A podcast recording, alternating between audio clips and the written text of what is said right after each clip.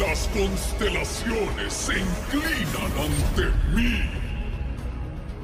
Hola, ¿qué tal chicos? ¿Cómo están? Nuevo día, bueno, mismo día, pero nuevo video de Charlitas Runa Terra. Vamos a platicar un poco, quiero platicar un poco sobre el abismo de los lamentos. Este, este nuevo hito que nos presentaron hoy los chicos de, eh, de Lore y que dio mucho de qué hablar. Me, he pasado la tarde leyendo sus comentarios en Facebook, en el grupo de Facebook, en mi página, en YouTube. Y me encanta toda esa madriza que se armó en los comentarios sobre esto, sobre aquello, que hace la carta, que no hace la carta y todo el tema. Y bueno, nada, quería dar una opinión más, más, más a fondo y dar, eh, aclarar ciertas cositas, ¿no? Sobre el funcionamiento de la carta, pero más que nada es una opinión de manera personal, sin más, eh, como siempre digo, lo que yo diga acá no es ni represento la verdad absoluta. Eh, si algo amo de ustedes es que siempre lo hacen todo con respeto, siempre eh, los comentarios quiero creer yo que siempre son en buena onda y es algo que realmente aprecio de, esta comunidad de lore que, tenemos, ¿no? Eh, otra cosita, a manera breve, comentarles que vamos a, voy a cambiar un poco la manera de hacer mis primeras impresiones de las revelaciones de cartas.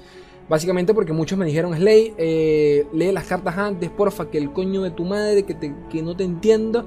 Y bueno, si a usted les hace feliz, a mí me hacen feliz. Así que me voy a leer las cartas. Me va a tomar 5 minutos antes de hacer el video para leer las cartas con calma.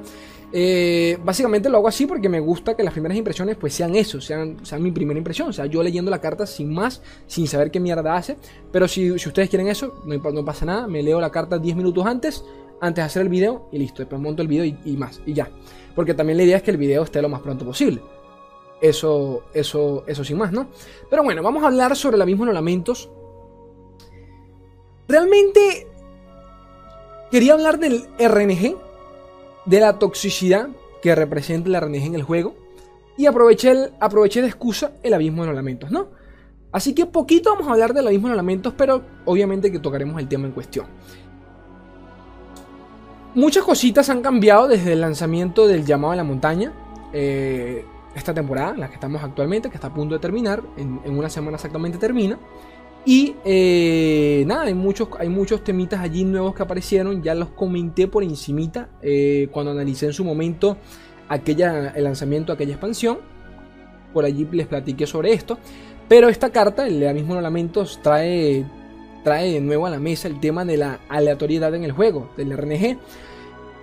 Directamente, Slay, ¿qué significa el RNG? No entiendo esa mierda. Profesor, explíqueme. Bueno, yo no soy profesor, ¿no? Pero bueno, intento mantener eh, la conversación lo más casual posible para que todos lo entiendan. Pero bueno, si no, si no estás al tanto, no pasa nada. El RNG es básicamente eh, la traducción exacta en español, creo que es. Creo que es eh, generador, generador numérico aleatorio. Creo que por allí va el tema. Generador numérico aleatorio. Es la sigo sin entender qué mierda es eso. No pasa nada, bro. El RNG, vamos a hacer una pequeña analogía, una pequeña comparación acá. Existe desde, desde la creación de los videojuegos. Bueno, de la creación no. Se popularizó más, más que nada por Dota. Realmente la que lo popularizó fue Dota. Eh, a partir de, bueno, a partir de allí creo que casi todos los juegos de alguna forma u otra tienen algún, algún factor RNG en sus mecánicas. Eh, ¿Qué es el RNG? Entonces, vamos a llevarlo al caso del LOL. Estás eh, en los primeros niveles, tienes el mismo ítem que el enemigo. Vamos a suponer que tienen un filo del infinito los dos. Tú cuentas con tu daño, tú eres main de tu campeón y sabes muy bien que vas a ganar el tradeo. Pero corres con la mala suerte de que ese filo del infinito, para los que no vengan del LOL, el filo del infinito es un ítem que te proporciona probabilidad porcentaje, mejor dicho, porcentaje de golpe crítico. Ese porcentaje es una probabilidad de que tengas, de que tus básicos eh, eh, den un golpe crítico. Es decir, que den, hagan más daño de lo normal. Entonces, tú conociendo tu daño, sabes que le puedes ganar a él. Tan simple como eso. Conoces tu habilidad, conoces tu daño y te aventuras y te lanzas ese 1 versus 1 en bot. Guau, guau, guau, guau. Pero resulta que el dio dos básicos con crítico y tú dijiste, pero ¿qué, qué pasó aquí? Porque salieron dos críticos y te mató. Y el maldito jungla te acaba de escribir report a la S de mierda. Y tú, bro, pero, pero no fue mi culpa. Salió más daño y ya. Eso es el RNG a, primera, ¿no? A priori así por encimita, el RNG es básicamente eso. Es el factor de, aleatoriedad que existe en todos los juegos a la hora de, por ejemplo, dropear un ítem, a la hora de, eh, de rolear cualquier tipo de, de, ruleta en el juego para ver si nos sale un ítem. Ya ustedes, ya ustedes saben cómo funcionan esto. Los MMORPG abusan bastante de este temita a la hora de dropear... Eh, a, la hora de dropear ítems, ropa, armas y todo este tema. Entonces, eh, entra, entra, en juego un factor que no depende totalmente de nosotros. es más, no depende para nada de nosotros. Sencillamente que se lo toma el juego y entra para lo que muchos, eh, muchos lo llaman la suerte o la suerte del principiante. No, que este hijo de puta tiene suerte del principiante porque nos ganó, sencillamente porque robó las cartas bien, porque eh, hizo el daño que tenía que hacer sin más. Y este este, este concepto de RNG también lo, popularizó bastante el Gerson, sinceramente, las cosas como son. Que eh, te guste o no te guste Gerson, pues hay ciertas mecánicas allí que son un poco, un poquito tóxicas, la verdad, porque es una mecánica que no depende de nosotros, como ya lo comenté, y todo lo que no, todo lo que no dependa de la habilidad netamente del jugador, saben, se vuelve un poco estresante se vuelve un poco tóxico sin más. Y este tipo de cartas, como el abismo de los lamentos, son eh, una breboca a eso. Tan simple como eso. No es nada nuevo en lore, es decir, en lore ya lo, ya lo, ya lo vimos por eh, los celestiales. Ya lo comenté en aquel video analizando los celestiales en su momento. Porque los celestiales son básicamente eso, es el RNG en el juego a la hora de convocar eh, estos celestiales para poder lanzarlos en la partida. ¿Cómo funcionan los celestiales? Vamos a repasar esto a, primeras.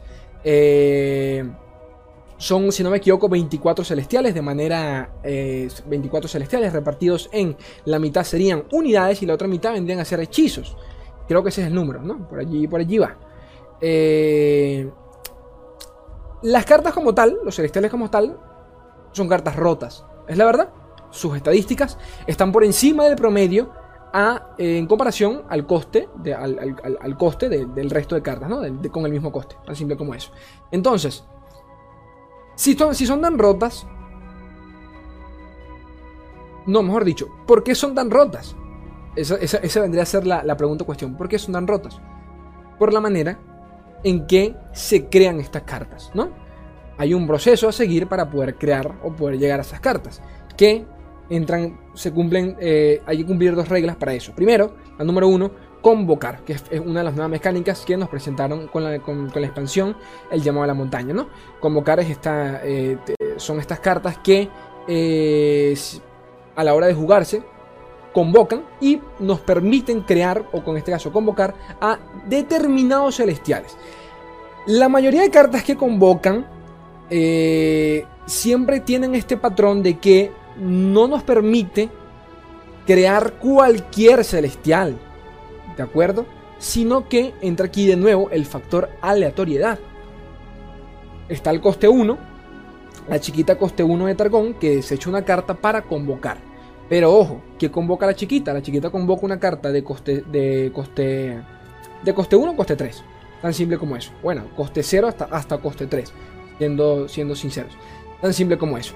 Entonces, nosotros sabemos cuáles son esas posibilidades a la hora de, jugarla, porque sabemos que nos puede tocar, sabemos que hay, hay un espectro de 6 cartas en nuestra imaginación que nos puede tocar. De esas 6 cartas solo nos pueden tocar 3. Entonces tenemos que jugar con eso en mente. Allí es cuando entra el efecto RNG, porque podemos correr con la suerte que nos toque la carta que queremos, como puede que no, y sencillamente sea una carta totalmente perdida porque estamos desechando una carta para tener un celestial. Y suele pasar de que nos sale un celestial de mierda y acabamos de desechar una carta que quizás nos podía servir para algo más. Pero bueno, las cosas no son tan exageradas, sencillamente se lo estoy dando para que tengan acá cierta comparación, ¿no? Entonces, eh, está la sacerdotisa, la sacerdotisa Solari, funciona de la misma forma. La sacerdotisa nos, eh, nos da un límite, de la misma forma que la chiquita coste 1. Nos dice, solo puedes convocar cartas de coste 4 hasta coste 6 y se repite el mismo patrón. 4, 5 y 6 por 2. Eh, bueno, 1, 2, 3 por 2 serían 6 cartas a convocar. 6 eh, cartas que nos pueden aparecer que al final solo, solo terminan siendo 3. Entonces, de esas, de esas 3 tenemos que escoger una Dense cuenta cómo el factor del, de, probabilidad nos, nos jode o nos juega para bien o para mal dependiendo de la partida. Cuando soltamos a la, sacerdotisa queremos, queremos un par de cosas. Podemos querer un aniquilar para quitarnos encima unidades pesadas como campeones pesados. O por ejemplo podemos querer eh, al, guerrero. Porque es una unidad con desafío y nos permite quitarnos por ejemplo a un Lee a un Set, a una Fiora. O sencillamente eh, corremos con suerte y nos robamos un hechizo que nos puede ayudar en determinado punto de la partida sin más, ¿no? Dependiendo, dependiendo cómo sea la partida. Pero a esto es lo que vamos. Esta mecánica a primera no es, no es tóxica, sinceramente. Esta mecánica no se nos hace tóxica porque sabemos cómo funciona y sabemos cómo... Ya, ya estamos claros que nos puede tocar. Es tan simple como eso. ¿Cuál es el detalle acá? ¿Cuál es el detalle acá, sinceramente? Aurelion Sol. Lo que muchos odian de Aurelion Sol es sencillamente el efecto de RNG del campeón. El campeón como tal es parable.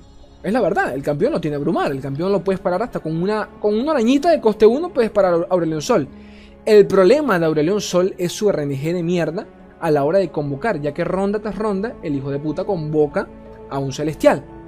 Y ustedes no se han puesto a pensar cuántas veces ese man pudo haber creado un celestial de mierda sin más. ¿Y cuántas veces nos rendimos pensando que él tenía el celestial que, que, lo iba a llevar a la victoria? Y capaz no lo tenía, capaz tenía mala mano. A mí me ha pasado. Yo he perdido con un león evolucionado. Y muchas veces. Sencillamente porque no me toca el celestial que necesito en ese momento. Entonces, son cositas que eh, se prestan un poquito al tema de, nuevamente, y, discúlpenme la redundancia, pero el tema de la toxicidad. Dato curioso es que los chicos de lore ya habían, ya habían comentado con el lanzamiento de aquella, expansión de que eh, el RNG con los celestiales no funciona, no, funciona tal cual como nosotros creemos. Es decir, eh, hay cierta probabilidad, por ejemplo, con, con, las, con los hechizos de convocar, eh, sí, con los hechizos de convocar, hay cierta probabilidad de que nos salgan celestiales más caros que celestiales de bajo coste. Tan simple como eso. Básicamente por el coste del hechizo. Es un hechizo de coste 5, por ejemplo, el de convocar. Hay, bueno, hay varios, ¿no? Está el, de coste 2 y está el de coste 5. Eh, ya habían comentado de que hay cierta probabilidad, no dijeron, no dijeron cuánto, si no me equivoco. Que, creo que, creo que, el, que comentó esto fue Swing, porque Swing eh, habló con alguno de los desarrolladores y le, respondieron eso por encima. Que existía cierta probabilidad de que estas cartas te den un celestial más caro para que se sienta, para que se sienta que te compensa el para que te compense el gasto de maná que estás haciendo por un celestial, ¿no? Básicamente es eso. Entonces es curioso porque, ok, si hay un, si hay un, si hay un RNG acá, hay un factor de aleatoriedad acá, pero, pero realmente eh, no lo es del todo real como podría ser, como podría pasar en otro juego. Y me gusta que por lo menos hayan aclarado ese tema con los celestiales porque yo creo que no todo el mundo lo sabe, pero sí, eh, a pesar de que son aleatorios, no lo son del todo. Hay cierta probabilidad de que te salga de, determinado número, determinado coste de celestiales. Ahora, tenemos acá el tema con el abismo de los lamentos. Vamos a repasarlo brevemente, vamos a leerlo nuevamente para dar eh, mi, opinión más clara sobre por qué esta carta no me gusta del todo. Hombre, no tengo problema con la carta en sí, es decir, va a llegar el punto que seguramente lo voy a utilizar y me voy a cagar de la risa, pero quería dar eh, mi opinión sin más. Y como siempre digo, es una opinión. Yo no tengo la verdad de nada, así que tranquilos. El abismo de los lamentos, Hito, coste 7 de Flareon. Así que, sin más, esta carta donde orientada en un mazo con Trondel, en, este tipo de mazos eh, que quieren, que quieren obtener la mayor cantidad de maná posible para poder adelantarse eh, a su contrincante, tan simple como eso. Y es muy esperable que eh, tengan mayor juego en metas donde el control esté dominando. ¿De acuerdo? Tan simple como eso. Porque claramente, si vamos a encontrar un agro, este tipo de cartas como el Abismo de Lamentos, este hito en especial, 7 de maná, nos puede costar mucho la partida porque es una carta que no está haciendo nada en mesa desde el momento en que se baje. Pero antes de hablar de eso, vamos a leer qué hace. Comienzo de ronda, comienzo de cada ronda. Crea en la mano un campeón de nivel 2 aleatorio que no tengas en la mano, en el mazo o en el tablero. La carta es un poco directa a la hora de decirte lo que hace. Leí un montón de comentarios, no, que hace esto, que hace aquello. No, no entiendo por qué se, se complica en la vida. La carta realmente es directa en lo que hace. Primer hecho, crea en la mano un campeón de coste 2. Primer hecho, crea en la mano un campeón de coste 2. Ok. De manera, de manera aleatoria. Cualquier campeón en el juego puede ser. Pero, aquí entran los peros, no puede ser cualquier campeón en el juego. ¿Por qué? Te lo dice acá. Que no, primero, que no tengas en la mano. Es decir, que no se puede, no puede repetir campeones. Para que entiendan, o sea, que si, si, el, si, si el hito te crea una Fiora, no te va a volver a dar otra Fiora, para que entiendas. Si te da una Sejuani, no te va a volver a dar una Sejuani. No se pueden repetir los campeones. Segundo, que no tengas en, en, la mano, en el mazo o en el tablero. Es decir, que no tenga nada que ver con tu región. Si tu mazo está orientado, por ejemplo, si tu mazo tiene un Trondel y un Trindamer, no te puede volver a tocar un Trondel ni un Trindamer. Es tan simple como eso de manera, de, manera, de manera aleatoria puede quedar cualquier campeón. Y por allí leí, me cansé de leer comentarios, no, que esto está rotísimo, que te puedes tocar un Gamplan, una Sejuani, a su puta madre, esto está roto, un Aurelion Sol. ¿Qué haces tú con, Aurelion, con, ¿qué haces tú con un Sol en ronda 7, por ejemplo? En ronda 8, sinceramente. Una cabeza de huevo. No haces nada con, con un Aurelion Sol en, en ronda 8. Segundo, la carta lo dice claramente. Crea en la mano un campeón de nivel 2. Crea en la mano. En la mano. Esta carta no convoca. Y esto me. Tengo que, tengo que aclararlo porque mucha gente. Como que no entendía ese factor de la carta a la hora de, explicarla. Esto no, esto no invoca. Ni juega. Crea en la mano. Tienes que gastar tu mana para bajar una unidad que quizás no tiene absolutamente nada que ver con tu estilo de juego. Y ya sabemos que este, que este es un mazo control. Ya sabemos cómo van armados este tipo de decks. Entonces, tienes, tienes que pensar, dependiendo de la partida, qué campeón me puede servir. Un, un factor totalmente aleatorio que, aleatorio que no tiene nada que ver contigo, que te puede joder o no la partida. He allí el tema. Este es el tema que yo quería tocar. La carta funciona o no funciona, eso es lo de menos. Sinceramente, eso es lo de menos. Porque la carta me parece, me parece que puede prestarse para, para, para, troleos épicos, para, para mazos memes realmente. No creo que esto se vea en el competitivo. No creo, porque en el competitivo funciona de manera distinta a la, hora de bañar un mazo. Es, eh, ciertas cosas se vuelven muy predecibles. Y por ende, eh, esto, esto sencillamente, yo no lo veo, bueno, yo no lo veo en el competitivo, ¿no? En el leader es otra cosa. Y aún así en el leader lo veo bastante difícil. Pero bueno, Sinceramente, eh, si corremos con suerte, sí, nos puede tocar algo bueno. Algo realmente bueno. Pero volvemos a otro tema. ¿Cuántos campeones nivel 2 son realmente buenos en el juego? Me encantó uno de sus comentarios porque muchos se dieron cuenta de eso. Timo nivel 2 no hace una mierda. Y como Timo hay muchos campeones que no hacen una mierda. ¿Qué hace Fiora nivel 2 en ronda 8, por ejemplo, ronda 9, ronda 10? No hace una mierda. La mitad de los campeones nivel 2 no hacen una mierda. Y es la verdad. O sea, pónganse a sacar, eh, a, medir los stats de los campeones. Queremos son campeones que tengan utilidad durante la ronda. O que, o que al menos tengan buenos stats. Porque del resto no tienen nada. ¿De qué nos sirve un Yasuo, por ejemplo? Si no tenemos stuns. Bueno, utilizaremos a Yasuo para defender, por lo menos, ¿no? O vamos a utilizarlo para colocar algo allí que, que, nos defienda. ¿De qué nos sirve, por ejemplo, una, eh, una Lux? Quizás Lux, por, el, por los hechizos coste 6. Bueno, quizás, quizás tenga sentido. Pero te vas a gastar 6 de maná por una Lux.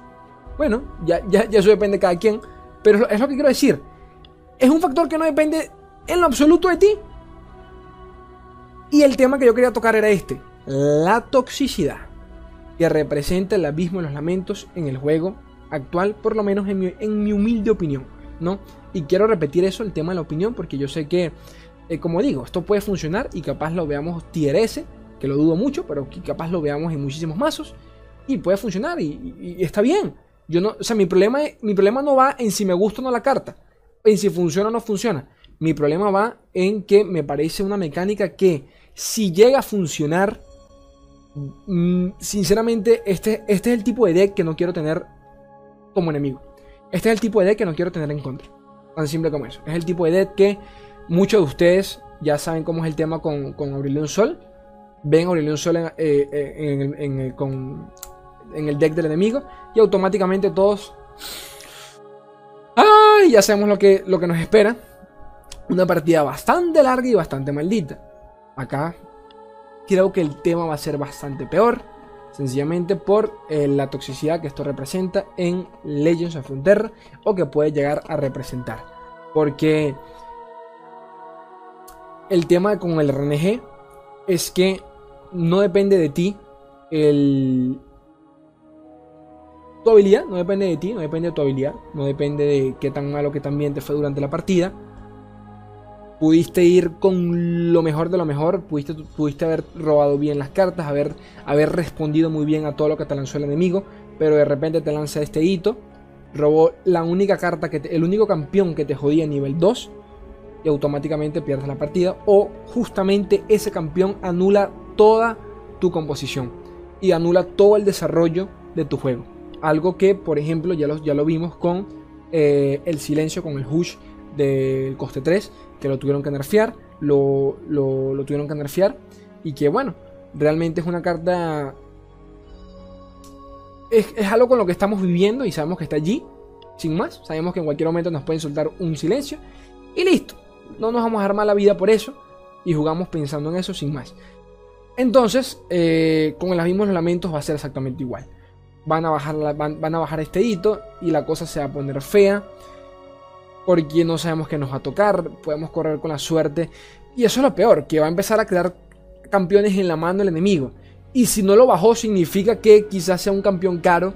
Y eso, el efecto psicológico que todo esto conlleva es algo con lo que yo ni siquiera quiero realmente tocar. Y no quiero ni siquiera que pensar en eso. Porque ya me estoy estresando de pensar en qué mierda tiene el enemigo eh, eh, en, mano, ¿no? Parte, parte bonita, bueno, algo que a mí me encanta del lore también es, el lore, ¿no? En los juegos de cartas es, saber, conocer los decks y, esperarse eso de, de que el enemigo sencillamente cambió el deck y tiene un par de cartas diferentes. Pasa bastante en el leather, en el competitivo no, porque en el competitivo puedes ver las cartas que él lleva. Pero en el, en el leather, en el ladder, pasa que, no sabemos qué, qué, cartas lleva. Y por ende podemos ver que es Gunplan Miss Fortune y está bien, ya sabemos que es lo que tiene, pero de repente tiene un hechizo diferente. O tenía un Rex que se suponía que no tenía. O tenía un, un Capitán Farrón que se suponía que no tenía y nos jodió toda la partida. Y eso se siente bien, es decir, pero también se siente bien jugar sabiendo que él tiene eso. Porque juegas con la mejor versión de ti. Juegas, juegas evaluando cualquier posibilidad que existe en el juego. Pero este, este tipo de cartas no. Este tipo de cartas van en contra de todo, en contra de todo eso. Y creo que ya. Creo que esa, era a, primeras mi, opinión.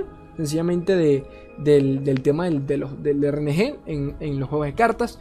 Y lo que representa el abismo y los lamentos eh, como tal. Eh, espero que no se lo tomen a mal. Espero que no me odien porque no es mi intención. Eh, y poquito más. Ya me comentarán ustedes qué piensan. Quiero leerlos como siempre. Yo los quiero un mundo y la mitad de otro. Un beso, mi gente. Adiós.